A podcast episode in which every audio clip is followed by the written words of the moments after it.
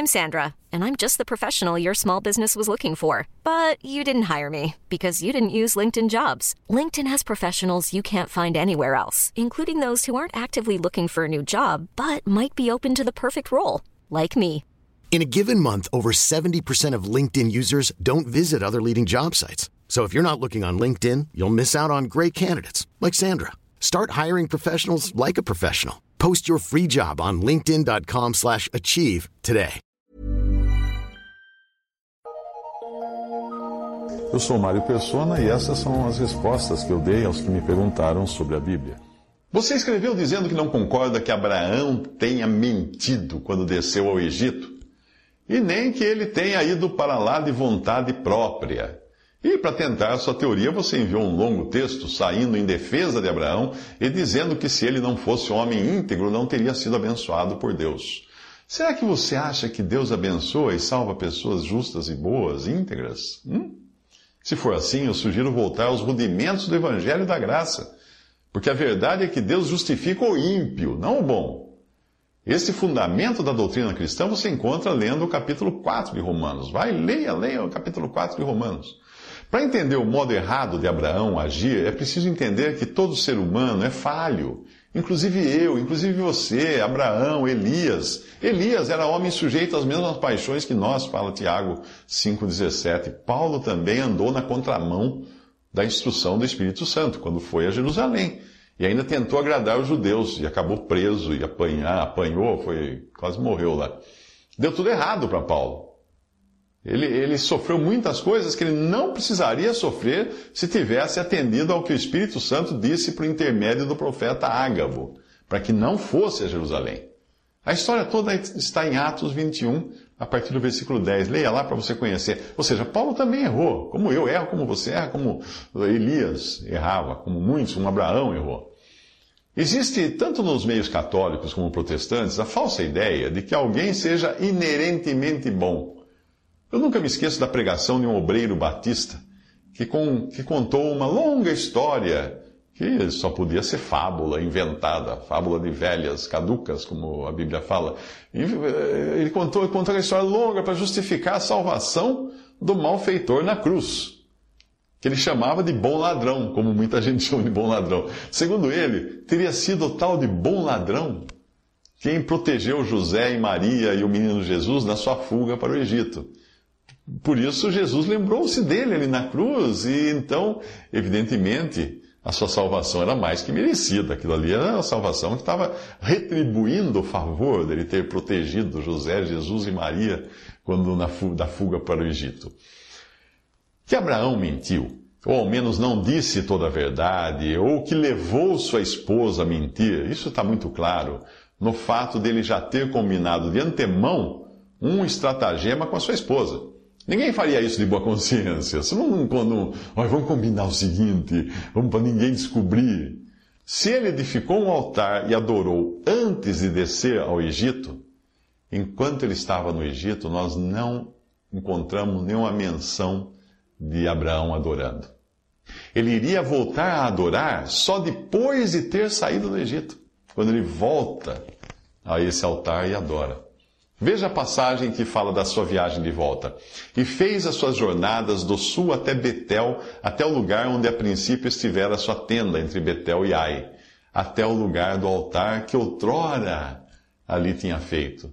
E Abraão, e Abraão invocou ali o nome do Senhor. Gênesis 13, 3. Descer ao Egito foi falta de fé, porque o Senhor prometeu que ia sustentá-lo.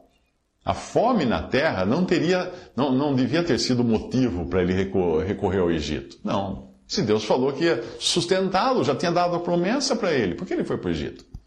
Algo semelhante fez Elimeleque no primeiro capítulo do livro de Ruth, indo para Moabe, terra do povo que Deus havia amaldiçoado. Por causa de fome, ele foi para Moab. E lá ele encontrou o quê? Uh, bênção, prosperidade, comida? Não, ele encontrou a morte. Não apenas a sua morte, mas também dos dois filhos. Obrigando a sua esposa a voltar sozinha com uma nora chamada Ruth. E as duas voltaram como? Na miséria, na mais absoluta miséria. Moral da história: nós não vamos conseguir nada deixando de confiar no Senhor e construindo estratagemas como o que Abraão construiu para evitar que tomassem sua mulher numa terra para a qual Deus não tinha ordenado que ele fosse. Se Deus foi gracioso com Abraão ao ponto de ele voltar rico do seu caminho errado, o mesmo não aconteceu com Elimeleque, que só agravou a miséria da sua família. Norman Berry comenta sobre o caso de Abraão da seguinte maneira, abre aspas, Lembre-se sempre de que as pessoas na Bíblia, que são, uh, são tipos, são figuras do Senhor, e de outras coisas importantes também. Eram apenas seres humanos que às vezes falhavam. Ok? Aqui nós, nós lemos da segunda falha de Abraão, em Gênesis 12, de 10, de 10 a 20. A primeira foi quando ele parou em Arã, em Gênesis 11, 31, ao invés de seguir todo o caminho até a terra de Canaã, conforme Deus havia ordenado.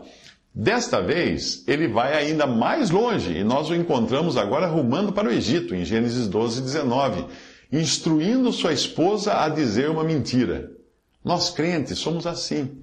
Às vezes empacamos e às vezes vamos longe demais. O Egito é uma figura do mundo, com todos os seus atrativos, a sua cultura. Como crentes, nós estamos constantemente sendo tentados a voltar ao mundo. Abraão perdeu tempo ali e sofreu, e em certos aspectos, as consequências que ele sofreu foram para o resto da sua vida por ter falhado naquele sentido. Deus foi misericordioso para com ele permitiu que enriquecesse, mas que isso possa nos servir de aviso para nós. Isso foi escrito por Norman Berry em Chapter a Day.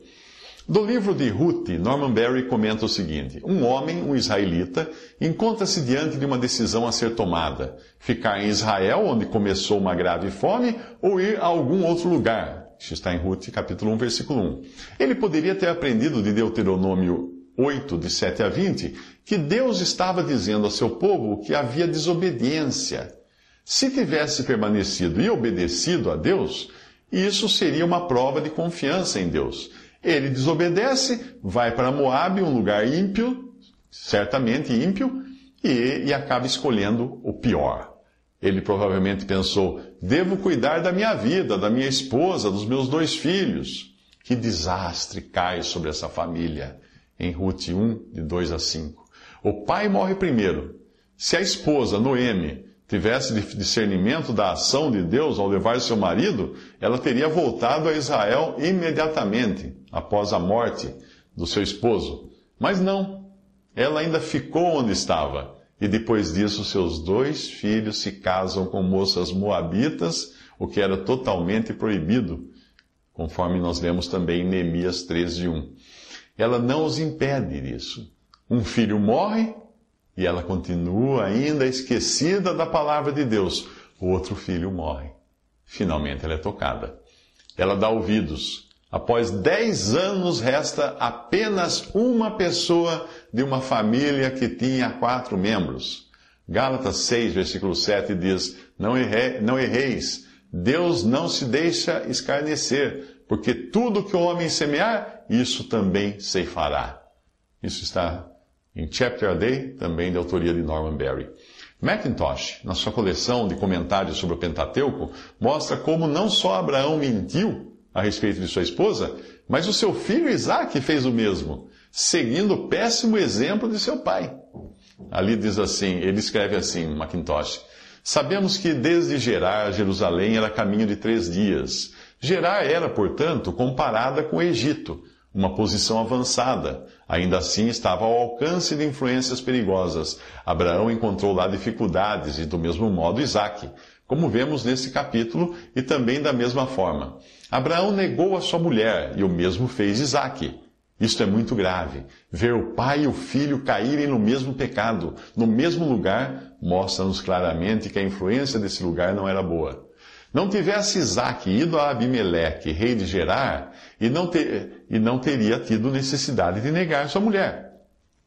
Mas a verdade é que o mais leve descuido quanto à verdadeira norma de comportamento aumenta a fraqueza espiritual. Foi quando Pedro se aquecia à fogueira do sumo sacerdote que ele negou o seu mestre.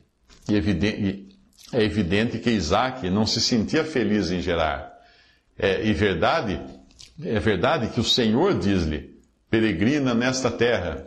Mas quantas vezes o Senhor dá instruções ao seu povo moralmente convenientes para as condições em que ele sabe que eles se encontram e que são calculadas também para o despertar, para despertar o seu povo para um verdadeiro sentido dessas condições que aparentemente Deus permitiu?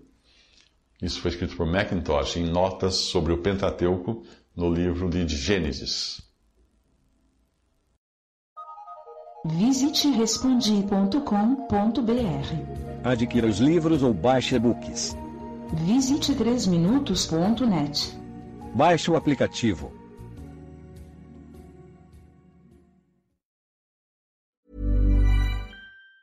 Planning for your next trip? Elevate your travel style with Quince. Quince has all the jet setting essentials you'll want for your next getaway, like European linen, premium luggage options, buttery soft Italian leather bags, and so much more. And it's all priced at 50 to 80% less than similar brands. Plus, Quince only works with factories that use safe and ethical manufacturing practices. Pack your bags with high-quality essentials you'll be wearing for vacations to come with Quince. Go to quince.com slash trip for free shipping and 365-day returns.